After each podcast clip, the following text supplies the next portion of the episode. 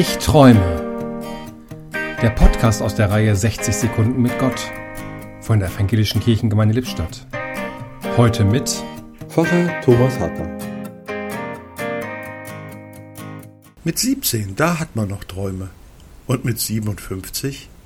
Ich bin 57 und ich lese die Worte des Propheten Joel. Und es soll geschehen hiernach, ich gieße meinen Geist auf alles Fleisch, und eure Söhne und eure Töchter sollen Weissagen, eure Alten sollen Träume und eure Jugendlichen Visionen haben. Gott, nicht alle unsere Wünsche, aber alle deine Verheißungen wirst du erfüllen. Lass uns dabei sein und dazugehören, wenn dies geschieht.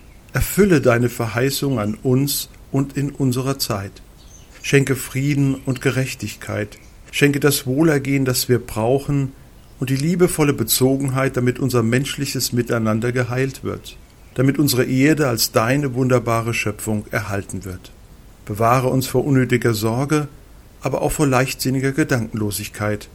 Lass uns leben als deine Kinder, denen du ungeahnte Zukunft schenken willst.